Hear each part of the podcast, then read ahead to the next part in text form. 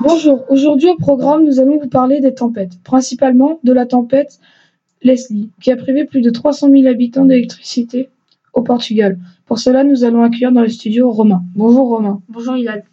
Pouvez-vous nous définir ce qu'est une tempête?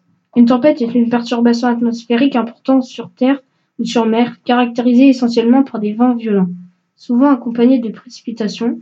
Ces vents dépassent les 100 km/h. Pouvez-vous maintenant nous expliquer comment se forme une tempête? Une tempête naît au cœur des nuages d'orage lorsque l'air chaud et humide est contraint de monter au contact de l'air froid et sec qui descend. Les vents des nuages orageux font tournoyer l'air chaud. La colonne d'air chaud tourbillonne de plus en plus vite. Il y a des zones géographiques où les tempêtes sont plus fréquentes?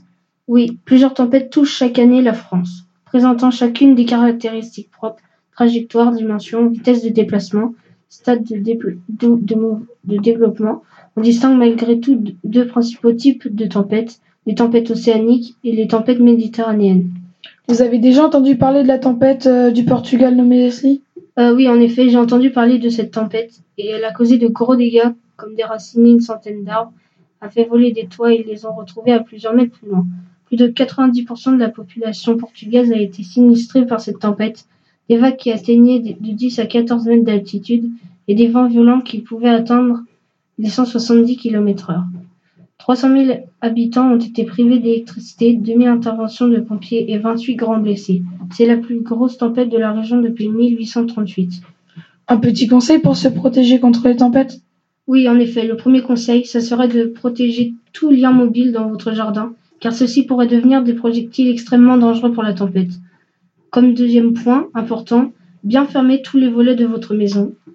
Troisième conseil, voir si les points d'évacuation donc euh, grilles d'évacuation au sol, gouttières et chéneaux sont, soient bien nettoyés et que l'eau puisse circuler avant les tempêtes, avant la tempête, car les tempêtes, c'est du vent mais pas que. C'est accompagné de fortes pluies.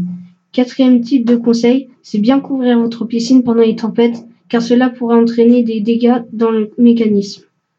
Un dernier petit conseil peut-être? Oui, un cinquième et dernier point, c'est de bien assurer ce que vous construisez. Ok, cette émission est maintenant terminée. On se retrouve demain pour un autre sujet.